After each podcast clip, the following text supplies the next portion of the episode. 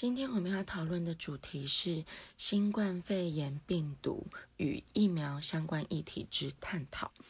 那首先，我们先看呃新闻资料的补充。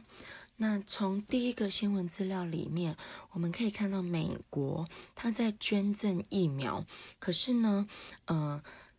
却没有办法达到目的哦。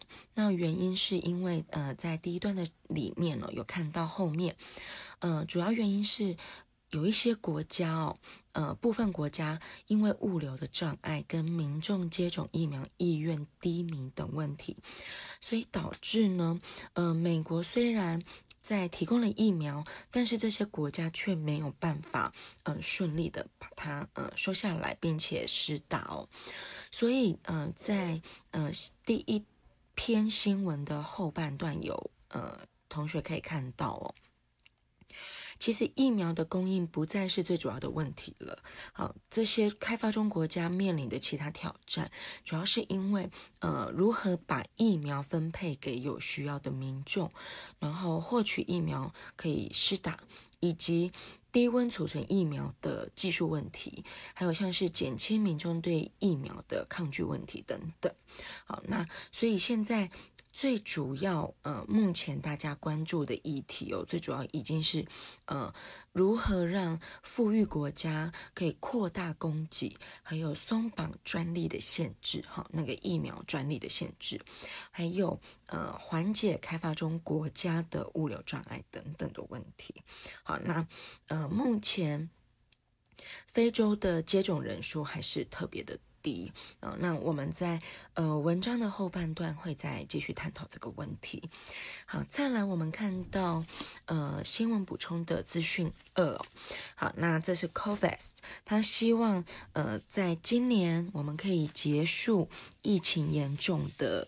呃，阶段哦，那 COVAX 它主要就是呃疫苗全球取得机制。好，那它在呃今年设定的目标目标，主要是希望可以让 COVID-19 的这个新冠肺炎哦冠冠状病毒的大流行严重阶段是可以让它结束的。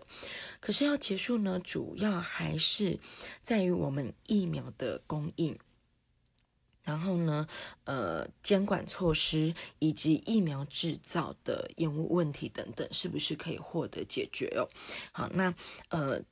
二零二一年，它的目标主要是能够取得足够的疫苗量来帮助穷国。好，那不过呢，在二零二二年，好，COVAX 它的新的目标主要是希望疫苗供应链的顺畅之外，好，从生产线的可靠供应到接受援助国的有效分配疫苗，这个是呃现在我们主要的目标哦。好，那呃。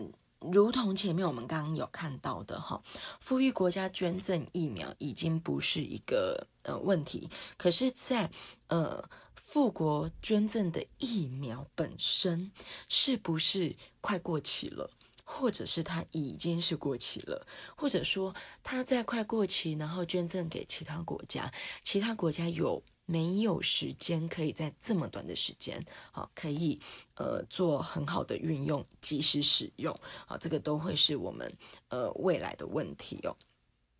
好，那呃前两篇的新闻资讯补充可以让同学做参考。好，那我们再来继续往下看了。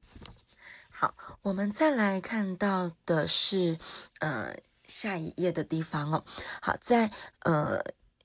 新闻资料补充二里面也有提到说，呃，倒数第三段这个地方，世卫组织表示，好，这个 COVAX 先前设定的目标，呃，希望是呃每个国家在今年七月之前，可以达到七成的人口完成接种疫苗，来结束呃疫情大流行的严重阶段。好，可是问题是，呃，这是一个期许了哈。问题是许多国家接种疫苗仍然是严重的落后的，好，尤其是像我们。现在还要打加强剂，啊，到第三剂。可是加强剂，你看现在在呃台湾目前的接种率还不是那么的高哦。好，那呃如果放到其他国家的话，尤其像在非洲，好，至今非洲有超过八成五的人，好，那连一剂疫苗都还没有接种，所以我们想要达到全球呃人口达到七成免疫的这个乐观，哈，可能还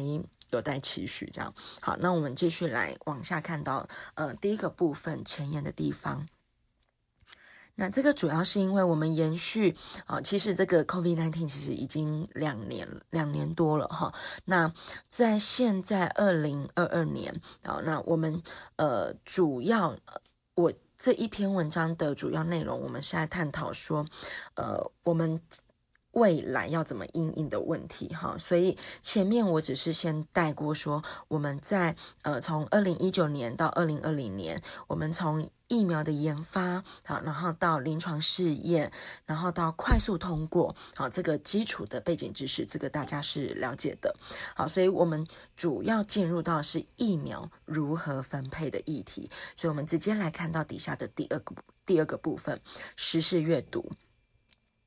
那我们再看到第二段的地方哦，全球 COVID-19 疫苗分配严重不平等的呃状况之下，国际特色组织目前发起了一个呼吁。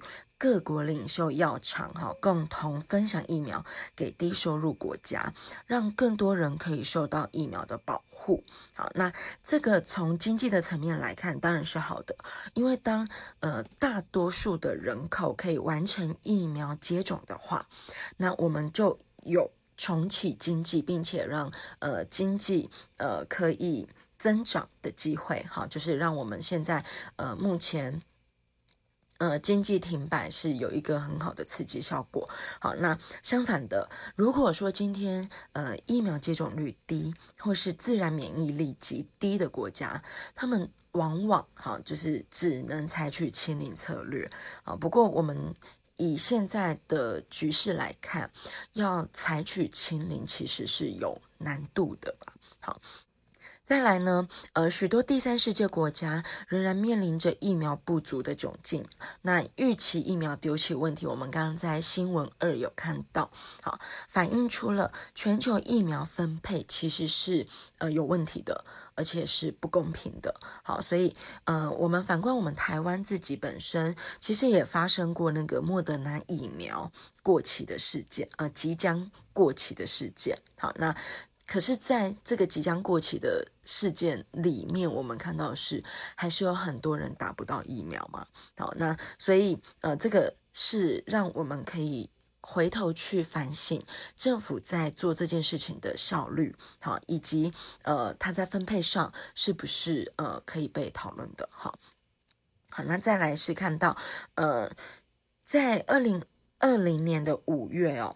这个呃，全球的各国领袖啦，啊，人权公位的组织，还有像是呃，新冠肺炎的康复者或病逝者的家属，共同呼吁，啊，希望我们的。全世界的人们，哈，都可以享受到科学跟获得疫苗的福祉，如此我们的世界才会安全啊！因为我们知道这个 COVID-19 必须要是国与国之间的合作，好，它已经不是单一国家，它已经进入到呃全球治理的问题了。好，那呃，在呃有限疫苗的供给之下，那富裕国家。基本上，富裕国家在分配前，它一定是先满足自己国家人民的呃需求嘛。好，所以在富裕国家自己的利益垄断以及他们主宰疫苗的分配的情况下，我们可能没有办法那么乐观的让疫苗成为全球的公共财。好，那在呃此外哦，再来。在各国疫苗仍然普遍严峻之下，我们看见大国，好，世界上这些拥有这个疫苗发展哈以及疫苗权的国家哈，呃，在疫苗的议题上角力不断，好，那这个也可以延伸到我们所谓的疫苗外交，好，那从自身的国家利益出发，好，那这个在全球对抗疫情的合作跟协力。呃，一定会造成一定的阻碍的。好，那我们底下待会儿我们就会看到从中国疫苗跟美国的疫苗的分配的问题来讨论。好，那世界卫生组织呢，有告诉大家，好，就是我们现在全世界正处于一场灾难性的道德失灵。这个道德失灵主要就是非国家采取了以我优先政策，啊，那会把世界最贫穷和最脆弱的人民推向窘境，好，让富裕国家的成年人先打疫苗，而不是。呃，这个贫穷国家的呃，这个医疗人员、老年人，好，先打疫苗，也就是说，它在配置上其实是有问题的，这是不对的。所以呢，在疫苗分配不均可的情况下，可能会延长我们的疫情。那我们希望景气复苏，可能就不是那么乐观，哈，就会让我们全球经济复苏会往后推迟了。因此呢，为了寻找公平结束新冠肺炎疫情的途径，各国政府应该要确保每个人都可以获得疫苗的平等，好，否则可能会让我们的人权。会呃恶化，好，那这个就是有关我们呃道德上的问题。OK，那后面我们会再分不同的观点来探讨这个议题。首先，我们先来看从中国疫苗为主，好，那我们来探讨中国疫苗研发然后到分配的问题哦。呃，在二零二一年的八月五号，哦，中国主导了一个。国际论坛叫做新冠疫苗合作国际论坛，那会议主题主要是加强疫苗国际合作，推进全球疫苗公平合理的分配。好，那呃，这个联合国秘书长主要对这个。国际论坛是持以肯定的哦，因为虽然新冠疫苗的快速研发跟生产是人类社会带来克服 COVID-19 的巨大希望，但是如何公平公正的把这个生产出来的疫苗可以尽快的送到世界上每个地方的人，却是一个很大的问题哦。那这个会议基本上主要就是把。呃，各个有生产能力的国家，还有药厂聚集在一起，让彼此可以分享彼此的经验，还有彼此的技术跟知识。好，那这个都是有助于让我们疫苗分配是可以获得改善的。好，那呃，在文章里面我们可以看到，呃，习近习近平主席啊，在论坛里面发出的相关讯息，以及呃。他也宣布在，呃未来，这个中国将会如何的呃帮助全世界在呃疫苗上，好，如何去做供给的呃支持，然后，这个在文章里面都有详细的描述。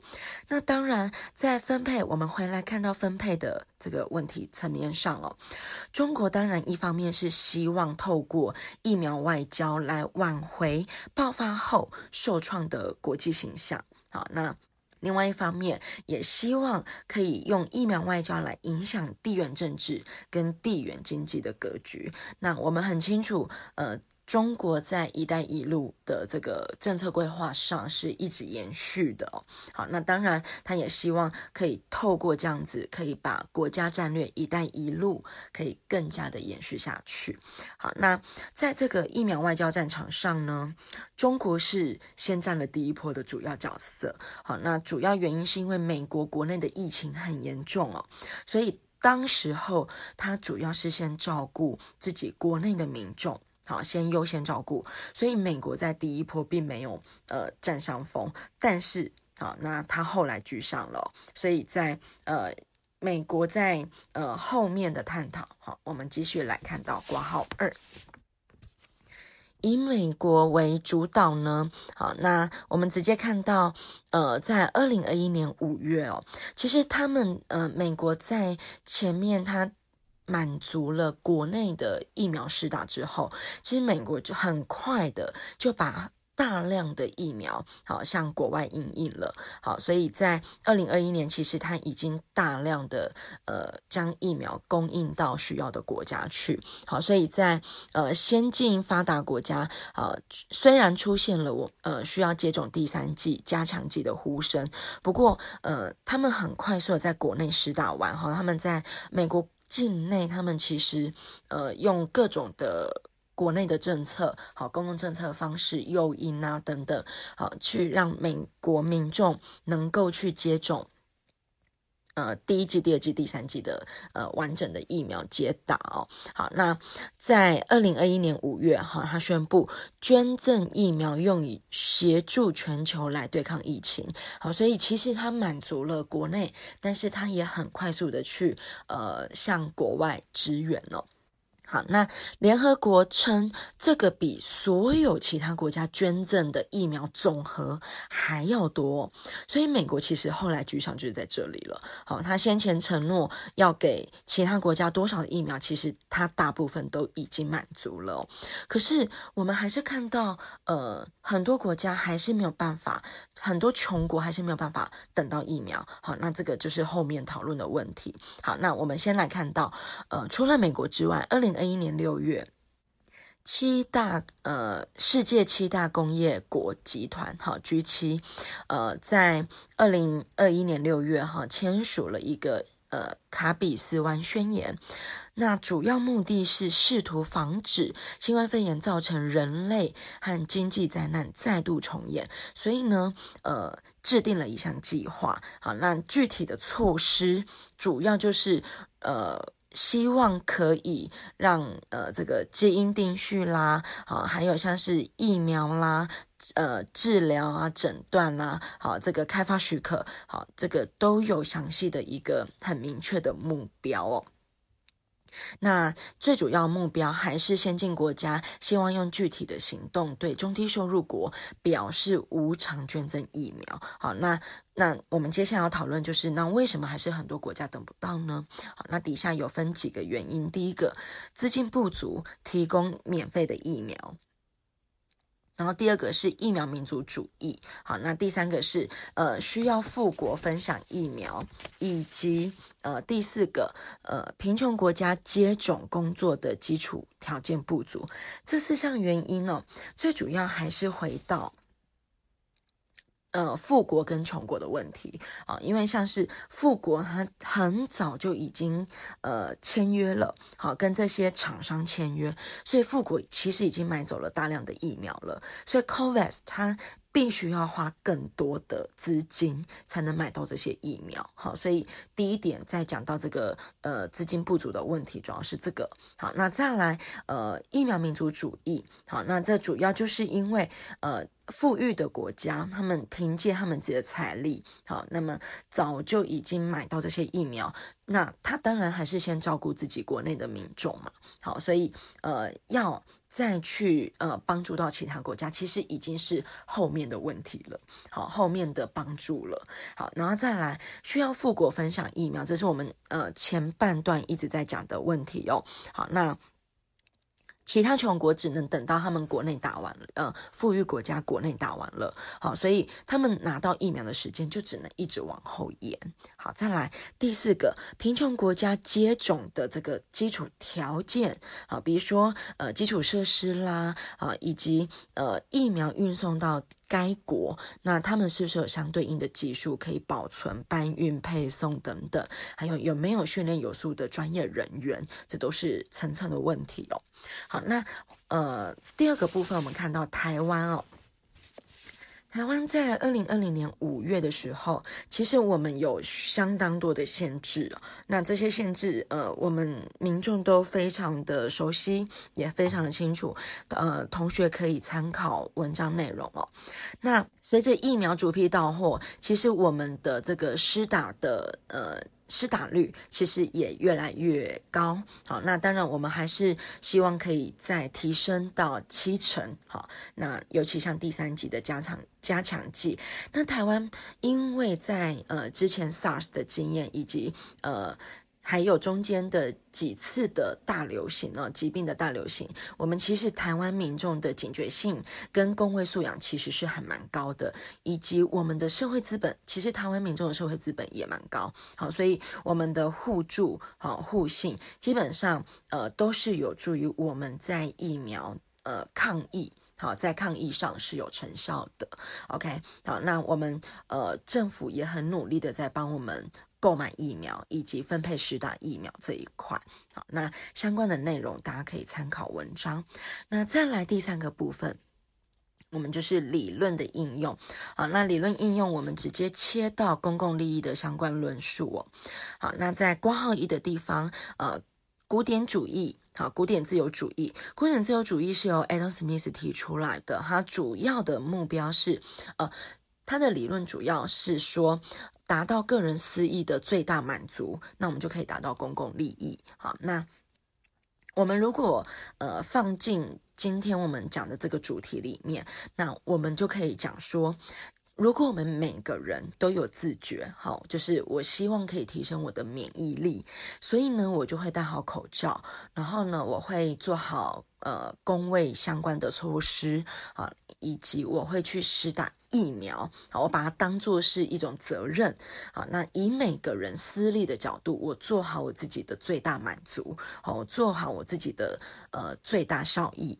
那么，把每一个人加总起来，我们社会整体的免疫力，我们社会整体的抗疫成果就会提升。好，这个从古典自由主义的角度来看，好，就可以达到这样子的套用。OK，好，那再来第二个部分呢？社群主义，好，圣西门提出来的。那社群主义主要是说，我们呃公共利益的实现，主要是以整体社会。那当然，我们整体社会可以放大到国家哦。我们先要满足整体社会，那个人利益是次要的。好，所以呃，在第一点后面，大家可以看到，呃，个人隶属于某个群体，所以我在追求个人利益的前提下，必须要先符合社群的利益。那如何套用到我们呃今天的主题呢？我们知道防疫措施可能呃会为你个人带来不便，哈，比如说我们要扫实名制啊，好，或者是说我们随时随地都要戴口罩，好，你戴口罩也要付出相对应的呃成本嘛，哈，还有像是呃我们可能呃到每个地方我们都要呃喷酒精啊等等，呃甚至于呃可能呃在。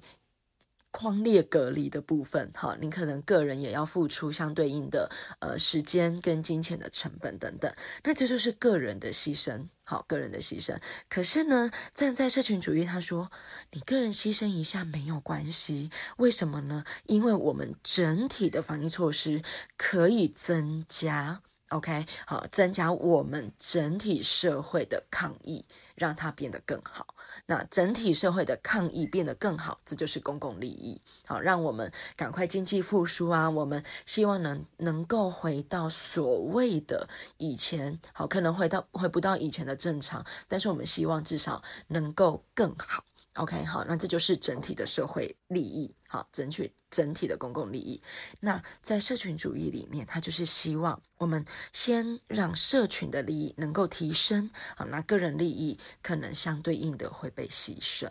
好，那再来看到第三个，托克维尔讲的理性自立。那理性自立里面呢，它主要的内容是讲私益跟公益是可以相辅相成的，好，所以呃，这个蛮简单的哦，比如说戴口罩这件事情，我们可以保护自己，保护自己就是私利的部分，好，那同时也可以保护。他人，那这个他人，我们就可以讲到是公共利益哦。所以这保护口罩，呃，不是戴口罩这件事情，是可以保护自己，也可以保护他人的。好，好，再来，我们看到呃第三个部分，哈，讲到衡量公共利益的观点。那其实这个部分就是延续上面公共利益的相关论述。好，那我们来衡量里面的内容了。好，那我们看到。能不能达到公共利益呢？比如说戴口罩这件事，或是我们的防疫措施能不能达到公共利益？那从边沁的角度，他就说我们要去衡量幸福跟痛苦指数。好，那幸福跟痛苦衡量计算，如果幸福大于痛苦，诶，那我们的防疫措施就是可以执行的。好，那当然了，我们在衡量之后，好，比如说抗疫措施跟牺牲自由里面，我们当然会觉得抗疫带来的。整体的幸福感一定是比较高的嘛，哈，因为我们大家都不想要生病，也不想要染疫嘛。OK，好，那所以从这整体来说，诶，那我们的指挥中心的这些抗疫措施是可以执行的。好，再来第二个部分，圣心门的社群主义其实跟呃刚刚讲的那个。呃，社群主义其实是一样的。好，那这个在衡量的部分，主要是从桑德尔学者而来哦。桑德尔他主要也是从国家利益至上，OK。好，那大家就可以参考我们刚刚讲过圣西门的呃角度。好，在第三个，呃，John Rawls 讲的社会主义，这个社会主义的部分主要是从呃弱势族群，好，我们要优先考量。那这个放在我们的。实例题里面哈，那就像是我们在施打疫苗，我们其实是有分阶段的嘛，哈，老人啊，或者是呃有重大伤病者，哈，基本上可能可以呃，如果适合施打的话，好，我们会优先执行。那这就是我们先让弱势者的利益被优先考量，OK？好，那再来我们就来看到呃相关试题了。呃，第一题哦，我们看到像是呃，讲到大法官释字，好，四七二号解释，好，有关社会互助啦，哈，危险分摊，公共利益，所以呢，我们在呃全民健保，我们要加征滞纳金，这样子，呃，是不是符合呃必要的？好，那主要我刚。第一个讲的就是社会互助、危险分摊跟公共利益。我们从这个地方考量，我们可以发现，这个应该是属于大范围的社群利益。好，所以从社群利益的考量为主，所以呢，牺牲了个人的第二行后面，牺牲个人要加纳滞纳金的规定。OK，加征滞纳金的规定，所以呃，由社群。优先，然后牺牲个人，好，这个比较是符合社群主义的说法。再来，我们看到第二题哦，第二题是一个延伸考题哦，因为我们讲到公共利益，好，那可能相对应的会有一些呃负面的情况出现，好，那相关负面的情况就是呃第二第二题里面的 A、B、C 这三个现象。好，那这一题呢，主要是看到说河川好在。污水净化设备，好，那个跟直接丢弃，好，丢弃的这个废弃物，好，那这个业者。好，他就是没有顾虑到，呃，这个我们的河川的呃整洁啦，哈，我们的河川是不是要让大家可以使用？好，所以这个业者没有注意到这一块，他直接丢弃了，所以导致河川变得呃这个脏臭不堪。那这一题主要呢，它讲的是共有财悲歌哦，共有财一个特性，好，同学可以写下来，叫无主物。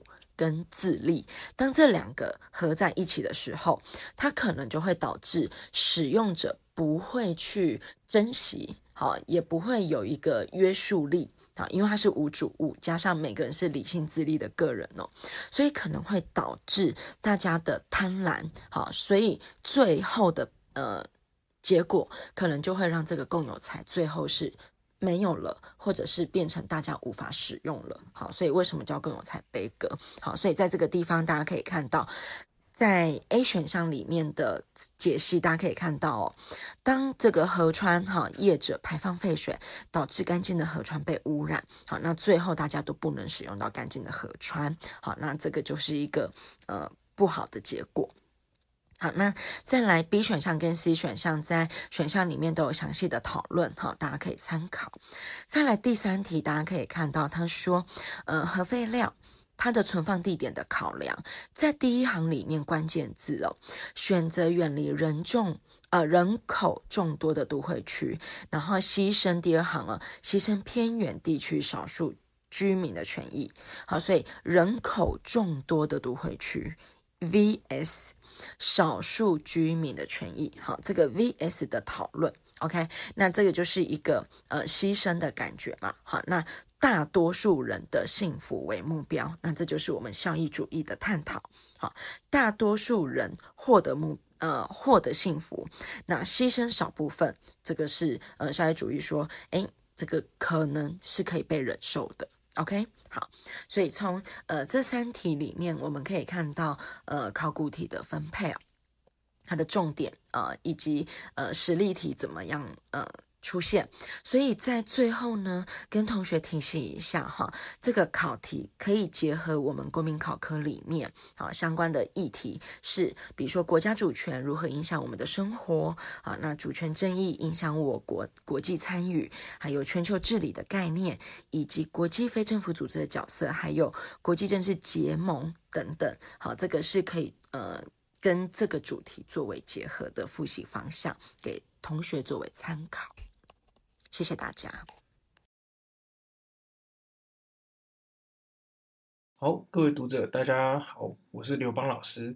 那继上一期我们整理过，哎，历来的四字啊，跟大法官审理案件法变成宪法诉讼法之后啊，那这一期刚好，哎，出版社邀请我再继续做有关四字的议题。然后啊，刚好一月那时候，哎，二月、二月、一月。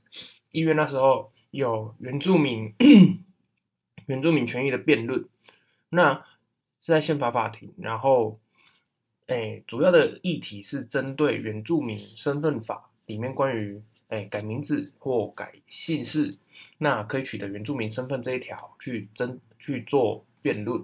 好，那我们这一次一样哈，先就历来的有关原住民的事字去做介绍。然后啊，我们在后面再来探讨说，这次主要宪法法庭辩论的内容是什么？那原住民呢？你从文义上来看，它就是指说，哎，早于我们汉人，然后居住在台湾这片土地上的人民。那原住民的文化呢，其实跟我们汉人啊，跟客家人其实都息息相关。那我必须去提到一个部分，就是文化它之间会有所谓的。承呃继承融合，或者是冲，像最近的乌克兰跟俄罗斯的战争，就是文化的冲突，还有经济上的冲突。那相对于原住民跟汉人也一样，不知道大家有没有看过一个公司的电视剧叫《斯卡罗》，那里面就是讲汉人、客家人跟原住民，还有跟外国人，就是那时候呃大航海时代的英国人、美国人所发生的一些战争。那这就是典型的文化冲击与融合。那其中有一个角色叫那个叫那个蝶妹，那她就是汉人跟平埔族原住民所结婚生下来的小孩。然后她同时会呃英文，然后原住民原住民语，然后跟台语，所以大家也都叫她哎，剧中的大家都叫她三文饭，就是她会三种语言。但你大家也都知道，这是以前比较不文明的用语，会用“番”来形容原住民。那其实我们也都知道，原住民非常明理，他其实跟我们一般人没有不一样。好，那讲回斯卡罗，斯卡罗这个故事里面就是讲说之前，讲说以前屏东南部啊原住民，然后遇到了。哎，罗妹号上的船，罗妹号这艘船上的人，那因因为船难，所以跑到屏东南部，那被原住民杀害。那因为原住民会想说，哎，这是哪一种哪一个种族的人？为什么头发是金色的，眼睛是蓝色的，然后看起来好像是要来侵略我们一样？那但想到为了保护自己的领地，就把他杀了嘛。但是啊，你一艘船出去，然后凭空消失掉，那。但这艘船的国籍国国家会发生，一定会会来找人嘛？那来找人找一找，发现啊，原来是你们原住民把人家杀了。那想当然，这个国家一定会认为说这是战争。那战争的话，他们一定会派兵过来。那原住民就会面对到被剿灭的危险。那我们就可以看到说，其实。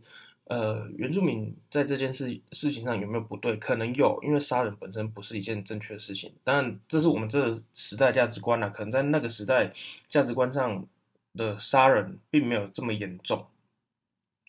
那这就会牵涉到文化之间的影响啊。因为对于罗妹号上罗妹号这艘船上的人来说，我们就是出来探险，我们就是出来发现新的资源，那也并没有要去侵略其他国家的意思。可是对原住民来说，哎，对我们来说，我们就是生活在一个岛上，甚至一个部落里。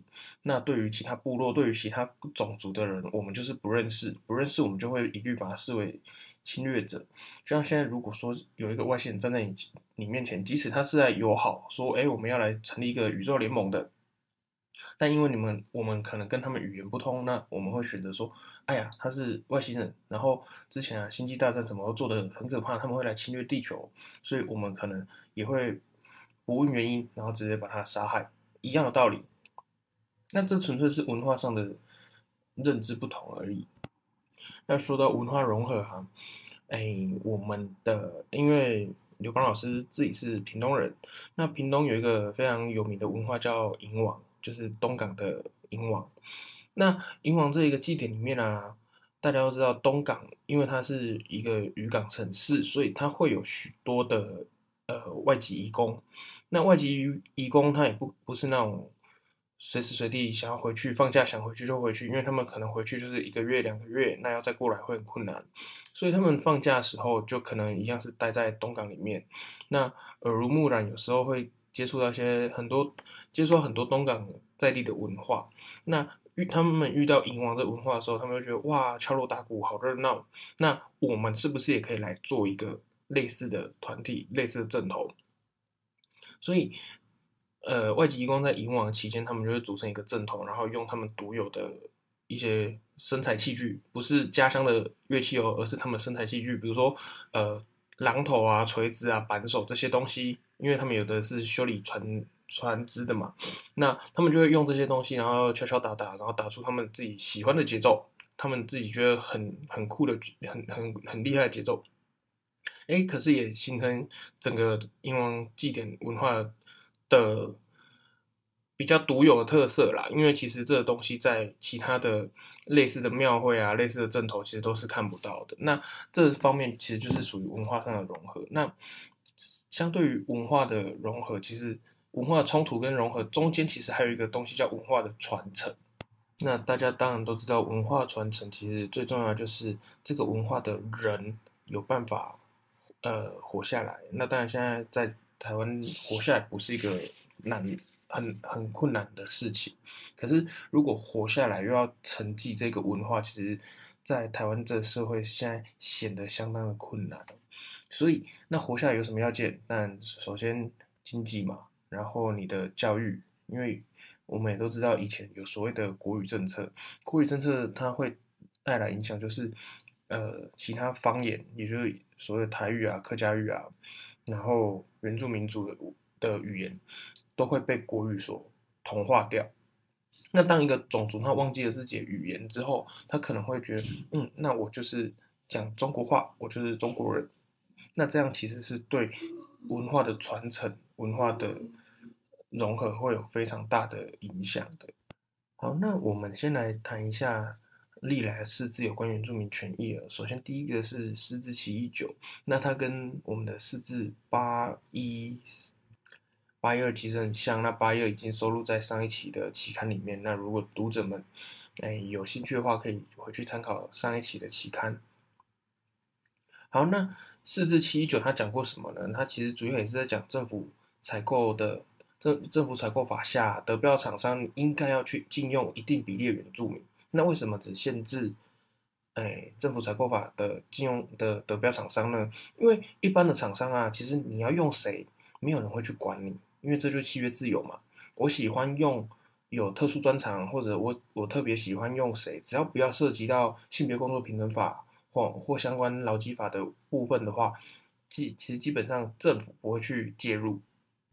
可是政府采购法下得标厂商不一样，因为它其实就是政府出钱，然后由厂商来做特定的工程。那既然是政府出钱的话，那表示说政府已其实挹注了相当的资源在这一件工程或这一件呃承揽业务上。那想当然了，政府的功能就是保障人民生存的权利嘛。那那既然政府都已经花钱在这个工程上，那他。可以兼及保障原住民，那既然尽量是兼及保障原住民，所以它会限制得标厂商必须禁用特定比例的原住民，来满足原住民族的工作权。那当然，有些工作可能我身为厂商，我不一定征得到原住民啊，或者这这工作我征到原住民，但比例没有那么多，因为原住民也不见得一定要来做我这边的工作，他可能有其他更好的发展。那我身为政府，呃，政府采购法下得标厂商，我不见得，呃，征得到人，那他们也不见得愿意来做。那结论上，如果说你没有征用到一定比例的话，那就要缴交代金给给原住民族综合发展基金的就呃就业基金部分。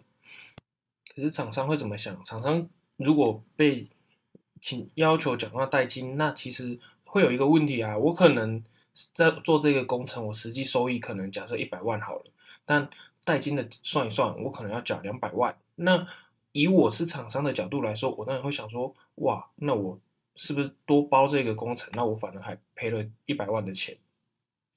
那厂商当然会觉得不不公平啊。你要保障原住民，那你是不是也要保障我厂商的工作权？你要保障原住民的工作权，然后你命令我用代金，这我不见得会有争议。可是你如果为了保障原住民的工作权，然后导致说我的工作权被实质的压制了，哦，甚至我要亲自呃拿出我口袋里原有的钱去缴给政府，哦，因为这已经是财产权上的问题了嘛，那厂商一定会不爽啊。那厂商不爽，他当然就去诉讼。那诉讼到后来就是大法官释宪嘛。好，那我们诶，大法官释宪的解释文啊，跟解释理由，其实都在期刊里面都有提到。那就请读者自己先阅览一下。那我们就重点分析，稍微跟大家提一下。那其实这一号诶，释字七九，它主要就是就两个重点去讨论。第一个是政府采购法，它得标厂商，它进用原住民的比例有没有过苛？就是诶，是规定百分之一嘛？那百分之一这个比例有没有过苛？一百个员工里面要有九十九个其他种族，但一定要有一个是原住民。然后再来第二个是，如果没有达到法定标准哦，就是没有达到百分之一的话，那他依禁用比例所课予的代金，就是他用百分之一下去算一个原原本你要聘一个原住民，那你现在没有聘，你要缴多少代金？那假设原本你要聘。因为因为有的工厂它很多人嘛，可能会有一万人，一万人那他就要缴呃要有禁用一百个原住民，那如果没有缴没有禁用这一百个原住民，那厂商应该缴多少钱给之呃前面说那个原住民就业发展基金？那没有缴的话，呃没有聘用原住民的话，他要缴钱会不会过度去干预这个厂商营业自由？那其实大法官的逻辑很简单吼，就是。八点档都有一句话，尤其是古装剧，特别会有一句话，就是你知道那种杀手只要要出动之前，他接受到委任，他要去杀人的话，他都会说杀头生意有人做，赔钱生意没人做。什么意思呢？就是今天你花钱叫我去做违法的事情，诶，如果我觉得利润我 OK，那我会去做。但如果今天你叫我做的事情是合法事情，但没有没有生意哦，呃，没有利润哦，甚至我会赔钱，那这这个生意是绝对不会有人去做的。那就意思是什么呢？就是你们想要投标厂商，你们自己就自己算。你如果得标，那以你现有的员工比例，能不能去 cover 这个代金？因为代金都算得出来一趴，那它会有一个表，就是一个人就是缴多少钱。那你的你自己去算你的员员工人数嘛。你的员工如果两百个人，你就要聘两个啊。那两个原住民的话，如果你有两百个员工，但里面没有半个原住民，那你就自己去算你这两个人。要缴多少代金，跟你包完这个工程，你最后会得到利润多少嘛？厂商你可以自己衡量啊，这个东西是你算得出来的。既然是你算得出来的话，那你是不是就可以去衡量说，哎，那我今天投标之后，会不会我缴纳代金跟我利润呃显不相当？或者是，哎，利润假设有四百万，但我缴纳代金可能只要缴五万块，假设，那我还有三百三百多万呢、那其实 A 和如果划算的话，那你就继续来投啊。我们大法呃，我们立法者并没有去限制说你没有聘请原住民，你就不能来投标。相相反的，这东西投标与否都是你厂商自己决定的啊。那你怎么会自己决定之后才来跟我说？哎，法律这样规定对我不公平，影响我影响我的营业自由。所以其实就厂商的角度来说，它有三个选项嘛。第一个。呃，我衡量完之后，我觉得，嗯，我投完，加上我，呃，我可能获得利润，跟我要缴出去的代金，哎，好像不太划算，哦，我可能没有赚就算了，我可能还要再多掏自己掏钱出来。那第一个选项是我就不要投标嘛，我去做其他工程，做其他不需要强制我雇佣原住民的嘛。再第二个就是好，那我想要投标，因为这这笔钱可能对我很重要，可能这笔利润真的很大。那既然这笔利润很大的话，我现在赶快再多聘几个原住民啊，因为其实我们可以去说，哎，我想想要赶快去聘原住民，然后再征才广告说，哎，有没有原住民要来我们这边工作？这是一个。再来就是这笔钱利润真的很大，那我就先借点钱来缴纳代金嘛，这样就好啦。所以其实有三个选项，第一个是要不要投标，第二个就是多聘用一些原住民。第三个就是缴纳代金。那其实大法官意思就是说，法律并没有去限制你一定要做哪一件事情，他其实有给你三三个选项。那这三个选项其实也够你厂商自己去衡量，自己去衡量你自己实际的情况，然后去做选择了。所以对于厂这个呃原住民权权益法，它其实对厂商的营业自由并没有去做到过度的干干涉。大法官的结论是这样子。来。第二号是四四八零三，那我想大家应该都很熟悉四四八零三，就是原住民狩猎案。好，那事实背景，我想大家应该也都有相关看过。那我揭露其中一个申请人的事实，在事实背景这边，他有很多申请人，但我只揭露一位，因为篇幅的关系。好，然后四至呃解释文跟解释理由也请大家自己看一下，因为时间的关系，我可能没办法。一一去讲解，那我们一样就最后重点分析来阐述。那这一号的释字它有两个重点，第一个是大法官他去阐述了原住民有依其选择传统文化生活的权利，这是概在宪法第二十二条概括基本权的一环。第二个是大法官审查法律限制原住民依前开权利哦，依前开文化权，我们把它简称为文化权。的生活的权利的时候，采取的是中度审查标准。哎，我们都知道大法官审查有所谓的严、中、宽三种标准嘛。那大法官在四至八零三号针对文化权的审查这边是采取中度审查标准。好，那这一号四字其实主要是跟主要是跟国人宣誓了。哎，宪法跟宪法增修条文它保障原住民，那涵盖的内容除了之前。呃，四至七九、四至八零、呃八一二所所说到的工作权以外，现在已经扩展到文化层级的权利。这就像什么工作权？我们刚刚有说过，哎，他我我今天只是想要活下来，所以我需要一份工作来稳定我的生活。我要有钱，我才能活下去。可是现在已经到文化层级，文化层级的话，就是我认同什么东西是我自己的文化，所以我要选择用这个文化的习俗的日程。来过我自己的生活，那其实这是一种自我认同的层级。那我想大家应该都有听过马斯洛的需求理论嘛？生理需求最下面，那最后最上面是自我实现。OK，那前面提到工作权，它就是为了满足基本的日常生活，那它是属于生理需求。可是，哎，文化权这部分是选择我，我希望自己是什么样的人。我认同自己是怎么样的人，所以我因为我认同我自己是怎么样的人，我要依我认同的这个文化去生活。我想要穿什么样衣服？我想要穿传统服饰。我想要去狩猎。我想要去呃在山里面生活，或者我想要去用怎么样生活方式？这是自我认同的层次。也就是说，大法官在八八零三号这里其实去做了非常非常。嗯，怎么讲？非常高层次的提升，去把我国宪法跟政修条文对原住民族保障的层次，从生理需求一下子拉高到自我认同需求。那当然，你说中间的爱与尊重那东西，尊严那东西，尊严或许可以，但爱与尊重这种东西，可能不是大法官或立法者有办法去保障或接受的啦。因为我们不可能去强制谁谁跟谁在一起这样子。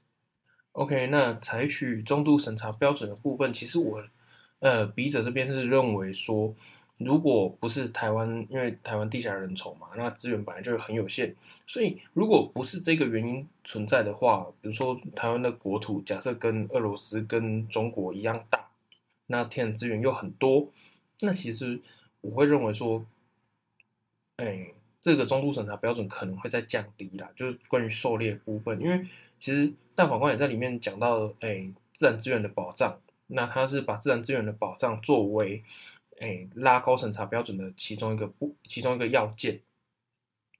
可是其实大家可以去想吼，为什么珍奇资源就是珍贵的资源，它被拿来狩猎这件事情要受限制？当然，大家大家会说啊。有些东西就是保育类啊。今天如果有一个原住民族，他特别喜欢狩猎樱花钩吻鲑，那怎么办？那樱花钩吻鲑已经是呃濒危物种了。可是大家有没有去想过一件事情？就是哎，大家有看武侠小说吗？武侠小说里面会有一一种，通常会有一一两个东西啊啊，像天山雪莲。大家可能会有听过所谓武侠小说吃天山雪莲啊，会增加什么功力啊这种。那为什么吃天山雪莲会增加一甲子功力？就是因为它很强。那它它很强的原因是它很稀少，所以一百个武侠呃一百个侠客里面可能只会有一个人吃到，那就是因为它稀少，所以才有价值。那樱花钩吻鲑不会只在我们汉人的世界里面稀少，相对在原住民的世界里面也很稀少。那我们他们可能是出于呃使用的目的也好，或者祭典的目的也好。那不管是出于哪个目的，物以稀为贵，这个道理是在任何民种族之间都我固定不变的。那你说我今天要去祭祀祖灵或神明，我当然是拿稀少东西去祭祀，才会显得我珍贵嘛，显得珍贵才会显得我有诚意啊。这东西这个道理，我想在各个种族之间也都是一样的。所以这个部分。然后接下来就是四字八一零，不好意思，刚刚一直讲八一二，因为我最近一直在整理八一的东西。好，四字八一零就是我们有收录在上一期期刊里面，那就请大家有兴趣的话去看一下，那可以跟四字七九一起看。那我们来进入这一次的原住民身份法释宪案。那它的争点就是说，原住民身份法第四条第二项里面少了一个规定，少了 什么规定呢？就是没有去规定到说。我可以出于我的认同，哦，非非原住民，那少了一个规定，就是如果我爸爸爸爸妈妈都是原住民，但我没有去一，我如果没有去一去从原住民的父或母的姓，那我能不能取得呃原住民身份？也就是说，今天我假设我爸爸是汉人，然后我妈妈是原住民，那我一我从我爸爸的姓，比如说姓陈好了，那姓陈。可是我妈妈是原住民啊，表示我有原住民血统。那如果我姓陈，我不能取得原住民，这个部分是不是违反公平原则？其实申请人他主张很多啦。第一个是人性尊严，那人性尊严的部分就是说，原住民血统的人啊，他只能去选择有原住民血统的爸爸或妈妈的姓氏，或者是名字一定要改成原住民的传统名字，才能取得原住民身份。那这样子的话，其实会限制到人民。就是这个小孩，他能不能自我决定，然后去自由选择，说我要从我不是原住民或不是原住民的爸爸或妈妈的姓氏来取得原住民身份，这会侵害到人性尊严。再来就是姓名权部分，那姓名权，我想大家都很了解，就是今天我我的姓氏或我的名字一定要受到。呃，跟爸原住民的爸爸或妈妈一样，或者我的名字就要改成原住民的传统名字，我才能去取得原住民身份。那显然就是已经限制到命名的宪法上权利。再来就是人格权，人格权其实包含了自我决定啊、自我保护啊、自我表现。那呃，原原原住民身份法它已经规定了，就是一定要有原住民血统的人，他的呃。他的姓氏一定要跟呃原住民的爸爸或妈妈一样，或者是他的名字要取原住民的传统名字。那这样子其实会去限制到，呃，这个原住民他的自我决定权，就是我没办法去自我决定说我要怎么命名，因为我的原住民身份会因为我的命名去受影响。再来就是身份权，那身份权其实很明显啊，有没有原住民身份，其实因为国家有一些政府有一些。优惠性政政策嘛，那如果我没有原住民身份，我就没办法享受这些优惠性政策。我如果没有办法享受这些优惠性政策的话，那其实我跟其他，比如说我的哥哥，我的哥哥他有原住民身份，而、啊、我没有原住民身份，那他有优惠性政策，我没有，这情况下就会影响到我的身份权哦，然后后面还有所谓的性别平等啊、种族平等这些东西，那我就请读者自己看一下。好，那我申请人这边呢，其实他所希望大法官采取的审查基准是最严格审查基准。那其实也可以理解，因为最严格审查基准，我们学过宪法就会知道说，最严格审查基准它其实原则上就会推定违宪的。其实很少会有采严格审查基准，然后还是合宪，有但很少。好，那他采取。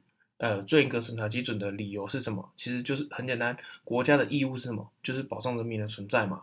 那保障人民的存在的话，它是这叫一个实践的义务。那义务越高，他越要去严格审查。那之前我们我们前面提到四至八零三，他已经有提到说，国家它要去保障啊、辅助、促进人权发展义务。那促进人权发展包含谁？当然是包含促进原住民人权的发展啊。所以，原住民取有原住民血统的人取得原住民的身份，那是国家应该促进的最高义务啊，所以应该采取最严格审查基准。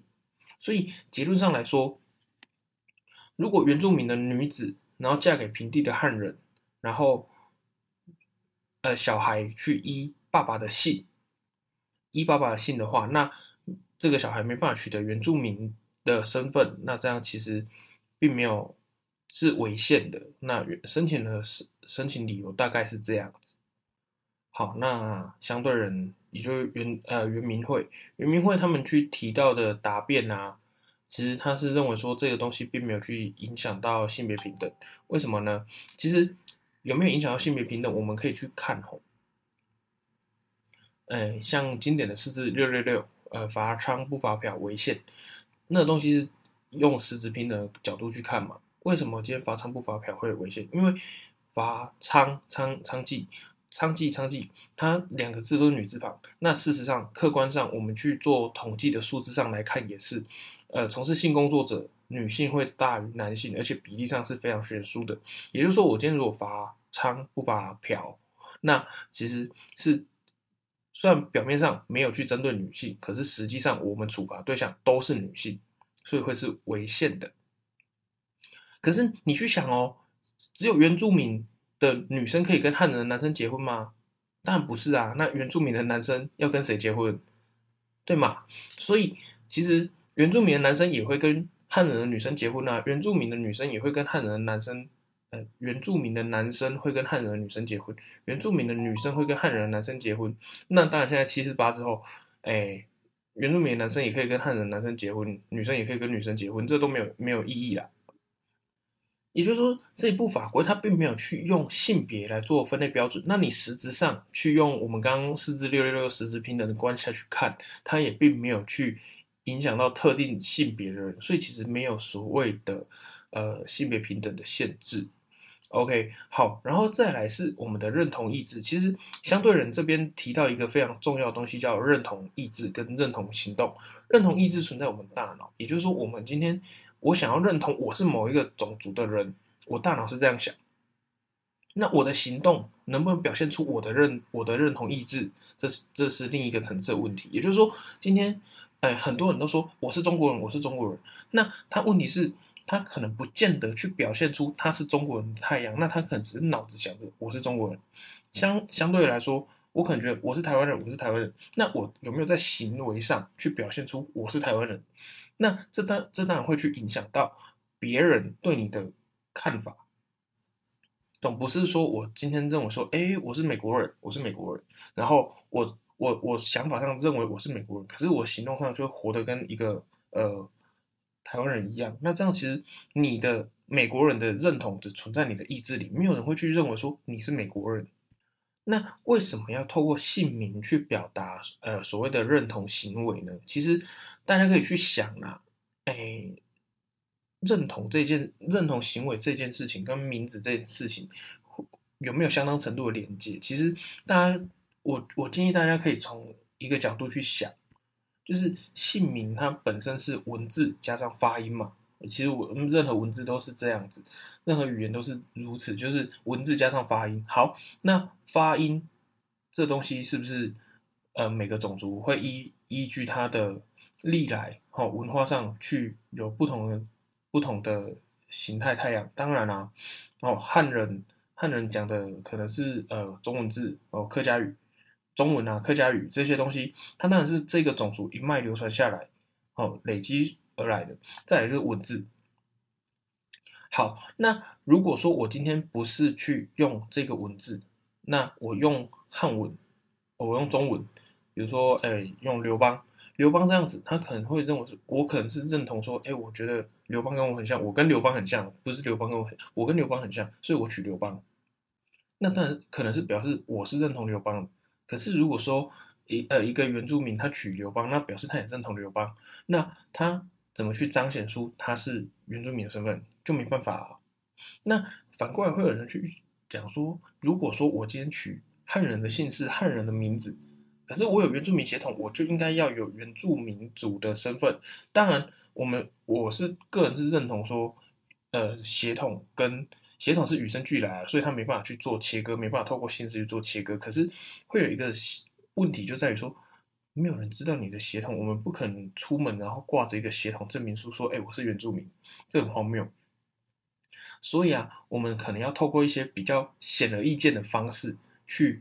达到说我呃认识别原住民的身份，因为原住民他有特定的优惠性差别待遇，我不可能今天我一个汉人，然后我去跟诶户户户役政机关说，哎，我是原住民哦，所以你要给我呃比如说考试加分这个优惠性差别待遇的政策，但不可能是这样子。那有人就会说，那我取汉人名字哦，用汉人姓氏，然后在身份证上面括号说，哎，原住民身份。